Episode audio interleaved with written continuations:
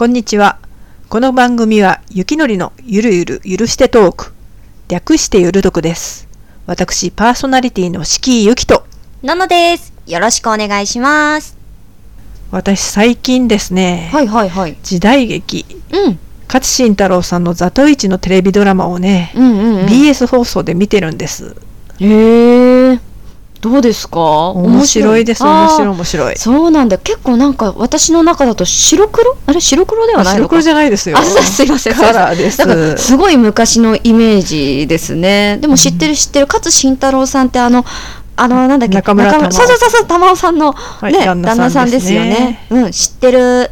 もう楽しいんですよ、それが。えー、なんかどういう話なんですか？目見えないあの勝慎太郎さんがはい。こうズバズバ人を切るみたいな話でしたっけ、まあ、ざっと言うと。ざっと言うとそんな感じですね。ね知らない人は多分そういうイメージしかないと思うんだけど、まあ、それは後のトークのコーナーでね、お話そうなんですね。ちょっとお話しするかもしれません。あ聞かせていただけるかもしれません、ね。はいわかりました。ののさん、最近なんか楽しみとかあります？私ウクレレをえ？始めまして。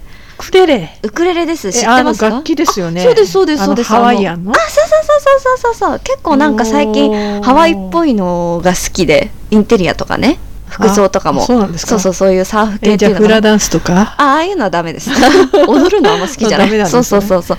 でなんかねうん。私すんごい手がちっちゃいんですよ。見ていただくとわかるんですけど、えーあまあね。そうそうそう。今見ていただいたんですけど、うん。すんごい手が小さくって昔ねギターに挑戦したことあったんですけど、全く届かなくって指が。でもまあそうなんですよ。もともと男性とかがね、あの得意っていうかね手大きい人用に作られてるようなもんだからいや多分なんかそうだと思うよ。うんそうだと思うんだけど違ったらすいませんね。あそう。だから分そうなのかな。そうそうそう、うん。なんかウクレレってね女性とかあと子供でもなんか弾きやすいようにみたいな感じのね、そうそうそうっていう風に書いてあって弾きやすいように作られたのかはねあいいじゃんいいですねわかんないんだけどうん。弾きやすいですよみたいな感じで始めてみたらうんまあ確かにちっちゃいし私あのねウクレレってね3種類実は種類があるんですよ、えあそうあれなんか1種類に見えるじゃないですか、うん見えます見えます。一番ちっちゃいのがもう本当なんか結構ね A4 バッグに入るぐらいのサイズでえそんちっちゃい？そうそう頑張れば入るよ。で頑張ればだからね 頑張れば。入るサイズで、はい。それがソプラノウクレレっていうんですよ、でええあ高い音の？そうそうそう。あそうそうそう。一番なんかポロロンっていう音が出るやつで、うん。次に大きいのがコンサートっていうやつなんですよね、うん。そのコンサートっていうやつは大体男性がよく弾いてるやつなんですよ、うんうんうん。そうで一番大きいやつがテナーだったかな、うん。っていうやつでそれはあんまり使ってる人がいないです。なんでかあっていうと。じゃあ一番小さいそうそうそうそう一番使っってるのを、一番小さいのを使ってる人がねやっぱ大きくって、うん。なんでかっていうと大きくなるにつれちょっとね、アコースティックギターみたいな音になっていくんですって。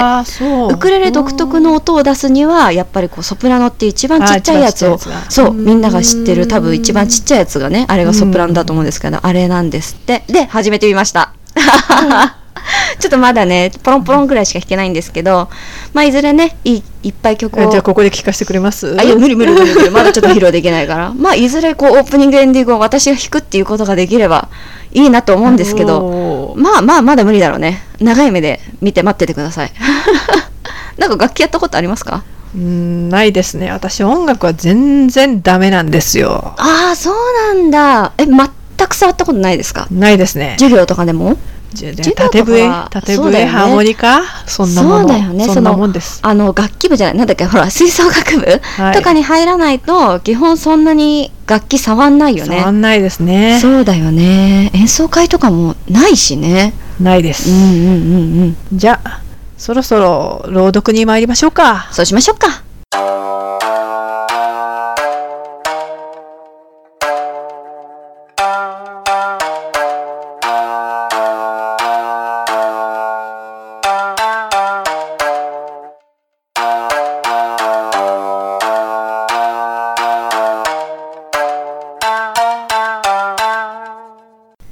第1話。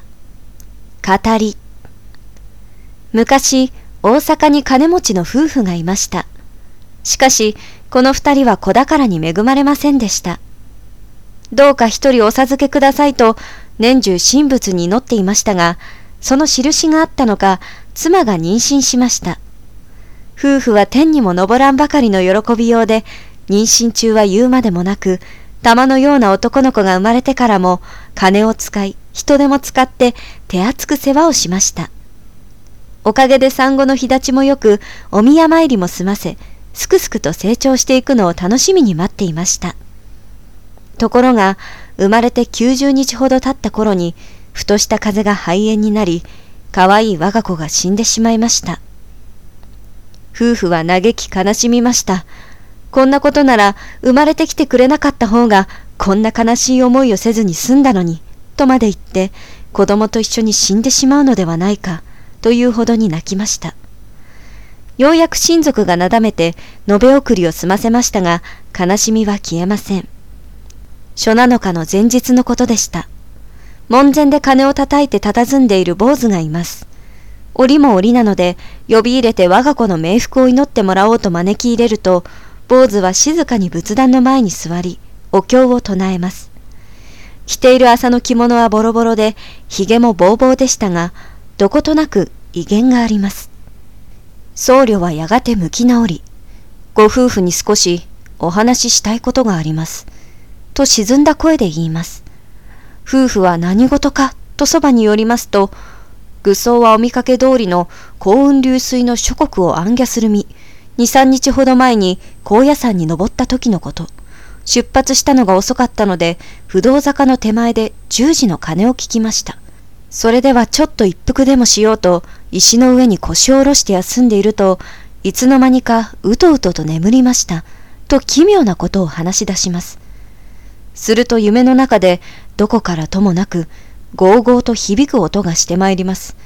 雷の音か谷川の水の響きか、と頭を上げてみますと、月が出ており、辺りは大昔のように静か。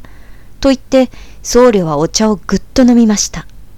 仏壇の明かりがブツブツと明るくなったり暗くなったりします。夕暮れの色が室内に立ち込め、どこから夕ガラスが鳴く声もします。僧侶は静かに続けます。しばらくして目を覚ますと、どこからか子供の泣き声がする。こんな山奥の夜更けに何者だろうか、と目を見開いてじっと見ると、ぼんやりと立っているのは、まだ血のみごらしい一人の子供。と僧侶は目をつぶり、その時のことを思い出しているようでしたが、ほーっと長いため息をついて、手探りで愚僧の前まで張ってくると、何か言おうとしている。愚僧が声をかけてやると、不思議なことに、その幼子は、父母のあまりの愛着のために無限地獄に落ちてしまいました。どうぞ仏の道からで、この苦境をお救いください。と大人びたことを言うではないですか。あまりの不思議に手を差し伸べて抱いてやろうとすると、恐ろしくも眼前には八大地獄がありありと見えます。あっと我に返ると、これはただの夢で石の上で寝ておった。と言い終わって無然としています。夫婦も奇妙な思いに眉を潜めております。僧侶は手近にあった風呂敷包みを引き寄せ、結び目をほどいて取り出したのは、目を見張るような友禅の着物。裏地を見ると、真っ白な絹に死んだ子供の名前、そして生後90日で死んだことが墨で書かれており、それは一週間前に我が子の棺に入れてやったものでした。その他にも二三点のおもちゃも出てきて、それを見るなり夫婦はわっとその場に泣き崩れました。夢は覚めたが、足元を見れば何やらあるので、拾って月明かりに見ると、それらはあの幼子が身につけていたと思われるものばかり。かわいそうに、それでは父母のあまりの愛着に地獄の苦しみを味わっているのだろう。家さえわかればどこまでも探し出して愛着を断ち、そして高野山にお布施をお納めさせようとこの産着をよく調べると、裏にあったのがお前さんの名前だ。場所は書いていないが、大阪の金持ちと聞いてわざわざ訪ねて参ったのだ。と、涙を浮かべながら、僧侶の言葉に夫婦の悲しみは一通りではありませんでした。僧侶は言葉を尽くして夫婦を慰めたので、ようやく気を取り直し、夫婦の涙が子供の罪を重くするというのなら、もう嘆きません。どうかこれを高野山にお納めくださって、子供の冥福を祈ってください。と、百両の金を差し出しました。僧侶が去っていって、間もなくのことでした。寺から急なお使いがやってきて、昨夜何者かわかりませんが、お宅様の墓を暴き、子供の着物から棺の中にあるものを一切合切盗んでいきました。と知らせました。夫婦はびっくりして、さては今のは語りだったのか、とすぐに後を追いかけさせましたが、僧侶の姿はどこにもありませんでした。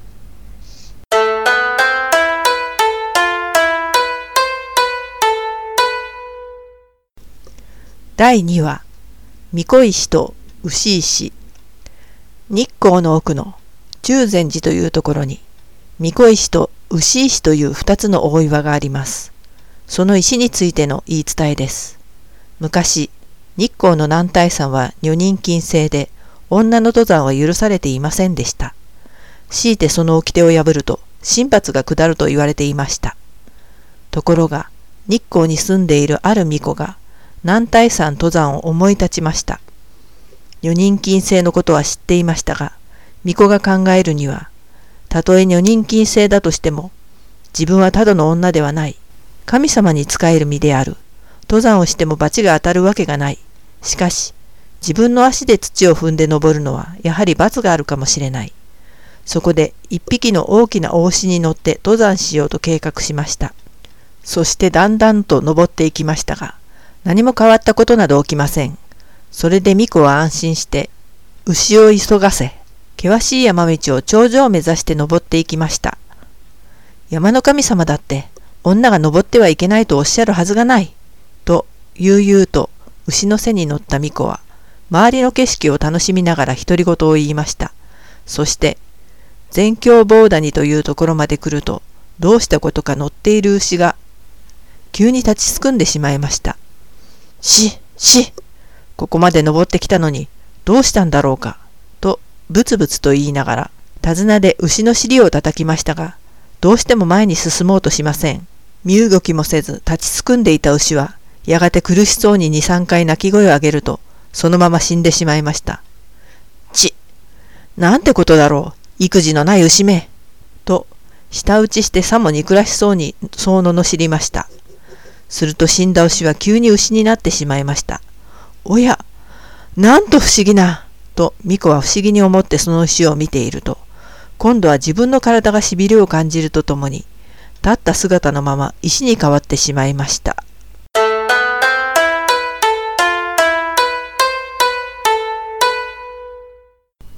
第3話、生き量のたたり。その1。昔、ある男が京の都から今の岐阜県の美濃に行こうとして、夜更けに京を立ちました。すると、一人の女が王子通りに立っていて、男が来るのを見て、この辺に民部大夫の家があるのを知りませんか？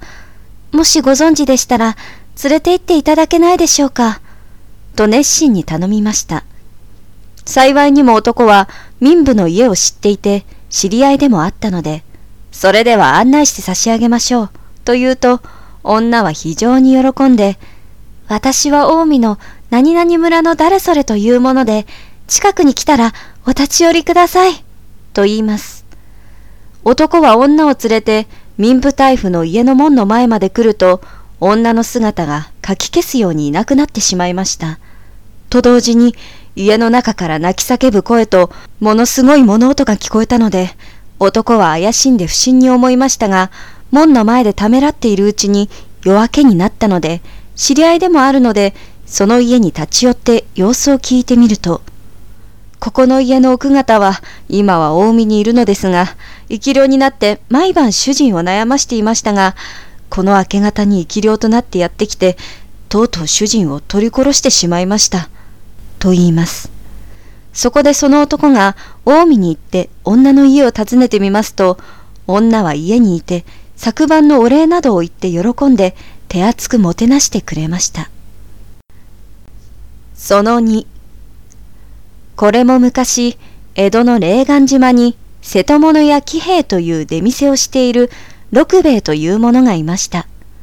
この六兵衛が大阪から老いを呼び寄せて商売をさせると、この老いというのが生まれながらの利口者で商売の取引にも何くれとなく立ち働いて店はますます繁盛するようになりました。すると、騎兵兵衛の女房がこれを見て、我が子が愚かであることに気がついて、もしかするとこのままだと、六兵衛にこの家を好き勝手に取られるかもしれないと考えると、自然に六兵衛の老いに憎しみを感じました。すると、だんだんとこの老いは病気になって寝込んでしまいました。病は重たくなっていき、上ごとで紀平兵衛の妻に呪われていると語ったので、紀平兵衛が両方の間に立って和解させたので、老いの病気も治ったということです。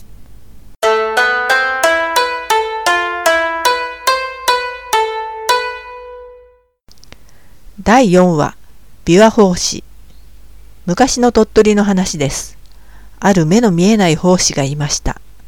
ある時に用事があって都に出ようと思い、道を若狭町から氷の線へと行きました。この法師は琵琶を断ずるのが好きでしたが、また非常に上手でした。ですから、旅の間も琵琶を袋に収めて少しも手放しませんでした。さて、この琵琶法師が杖を頼りに山道を登っていきましたが、間もなく日が暮れてしまい、人が行き交う様子もありません。やはり今夜はこの山は越えられないと思い、野原で一夜を明かそうと、琵琶を下ろして休むことにしました。夜はだんだんと更けていきます。谷川の音はさわさわと鳴っています。山の中の夜はこの上なく静かでした。こんな夜には好きな一曲を断じたらもっと上手くなるだろう。と、おもむろに琵琶を取り出して、調子を合わせます。調子が整うと、平家の一曲を断じました。峰の夜風が木々の梢を鳴らして、琵琶の音に通い、また水の流れはそうそうとした弦の響きと通って、深い山の中に音曲を奏でました。この時、向かいの山と思われる場所から声がかかりました。ああ、良い出来だ。良い出来だ。もう一曲、荒野の巻を弾いてくれ。というものがいます。琵琶法師はこんな夜中の山奥に人がいるとは思いませんでした。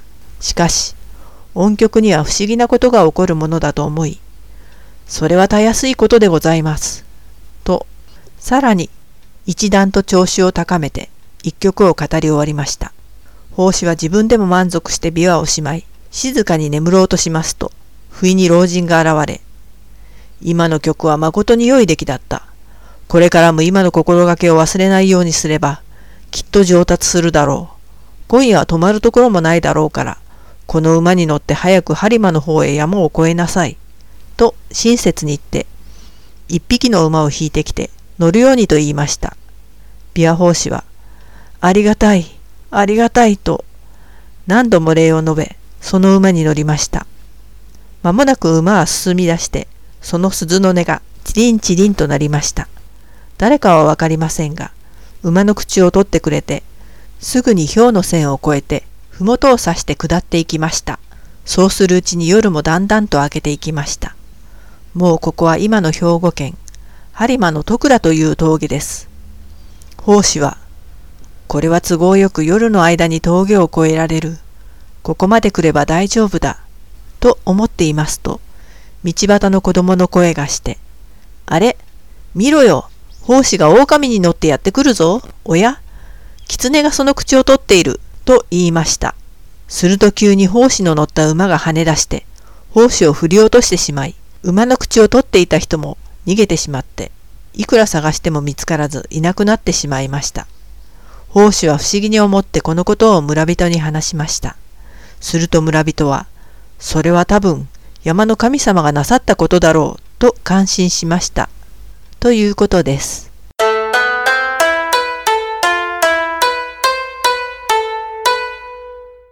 はい、今回は語りの話でしたね。うん、語りわかります？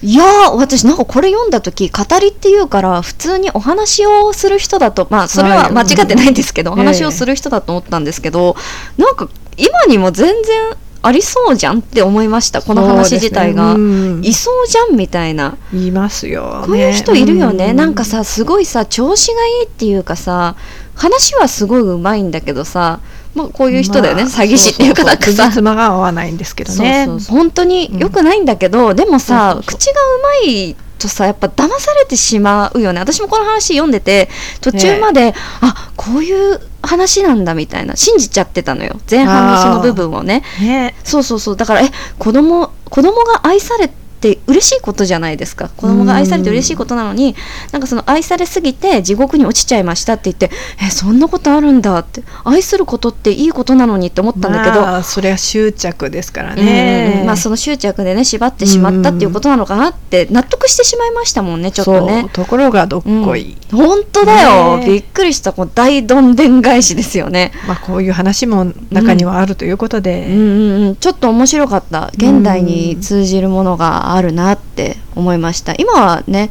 語りっていう職業はないですけどもちろん、まあまあ、名前が変わってねねそうそう詐欺師ってなったっていうこと。で人間はあんまり変わらないのね。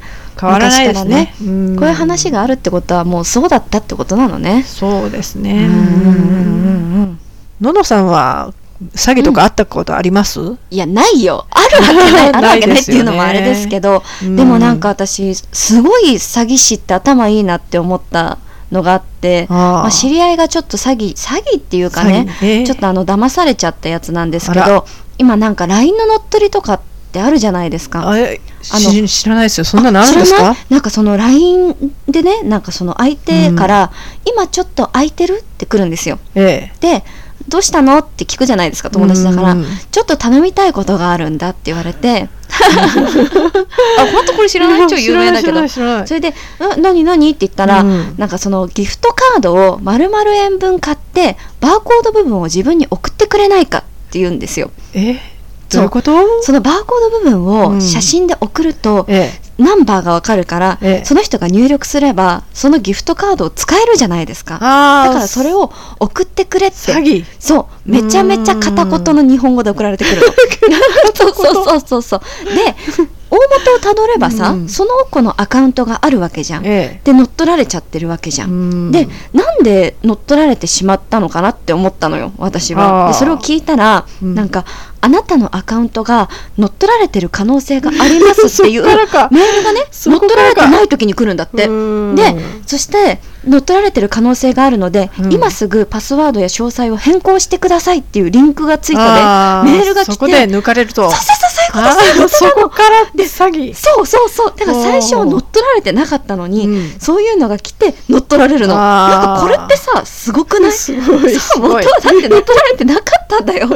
と思って私ははすごく感心したの。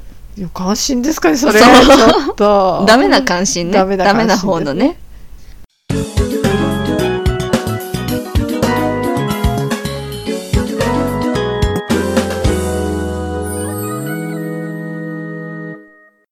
い、フリートークのコーナーイです。エーイフリートークイエーイ。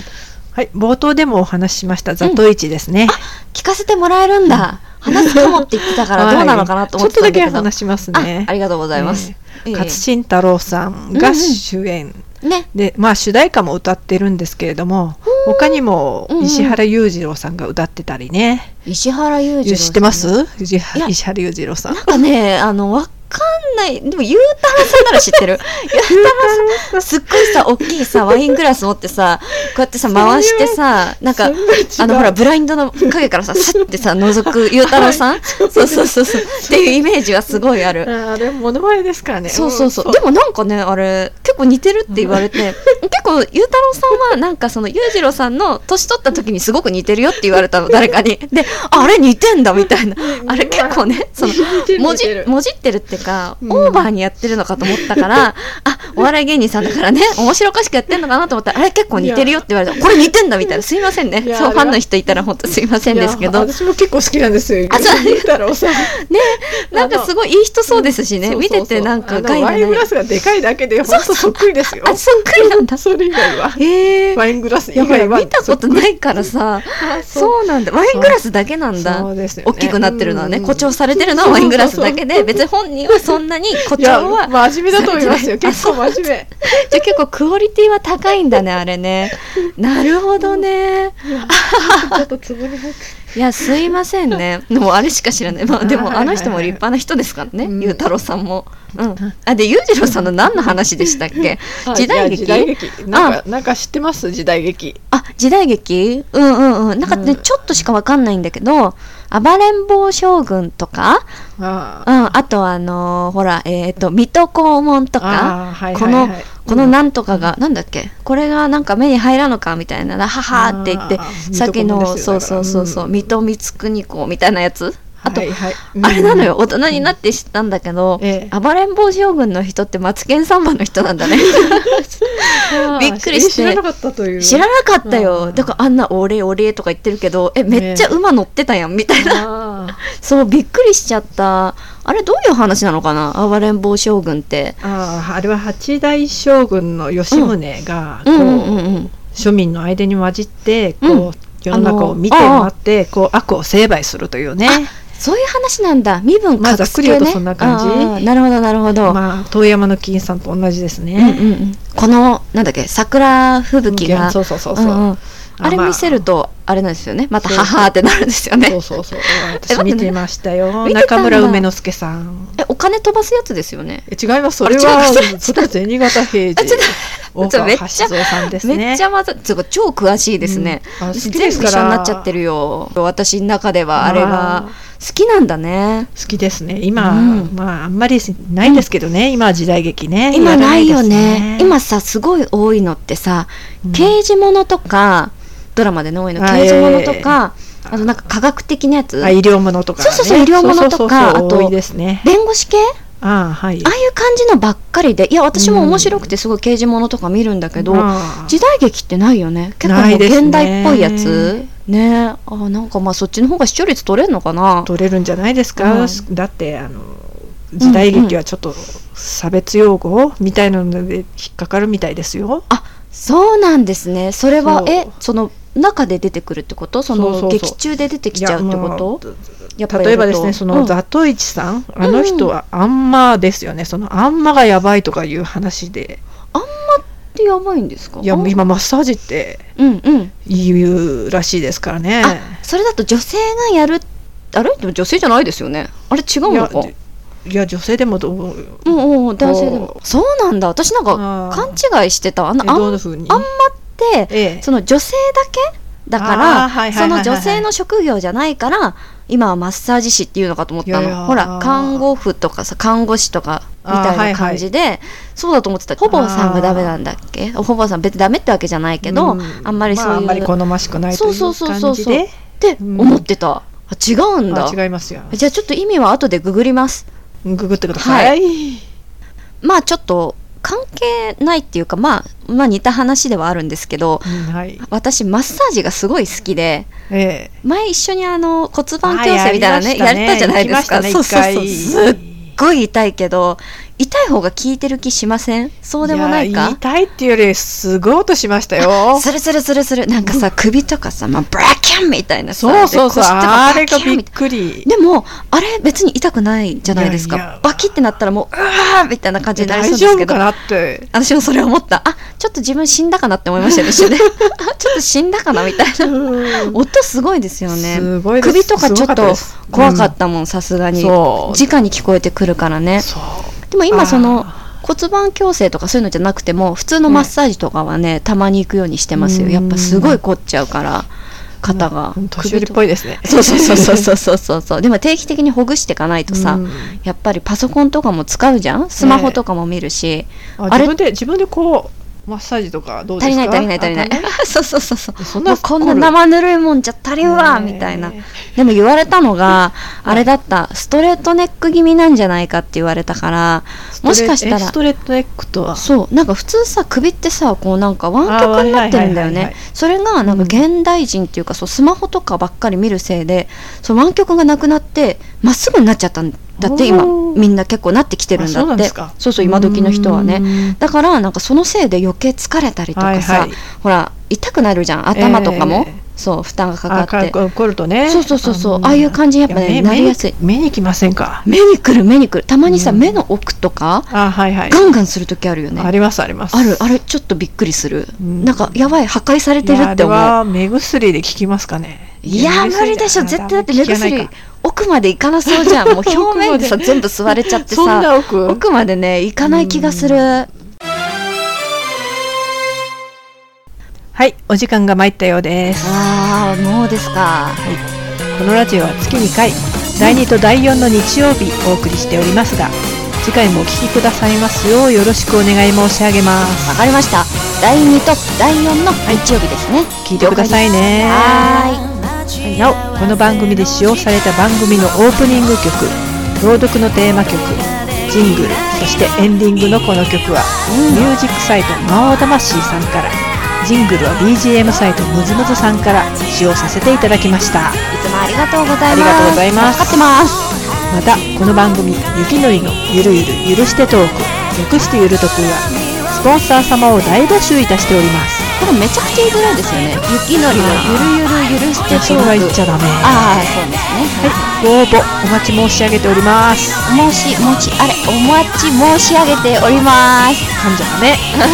それから私の個人サイト「花黒とマイナー」にはこの番組宛てのメールフォームが設置してございます。また四季ゆきの Twitter のダイレクトメッセージでもぜひぜひあなた様のご意見ご感想ご質問などお便りをお寄せくださいませ。よろしくお願いしまます。すちょっとねもう遅れるんでピャってね遅れるんでお願いしますね。お待ちしています、まではまた次回配信までごきげんよう。さようなら。四季ゆきとののでした。バイ。バイ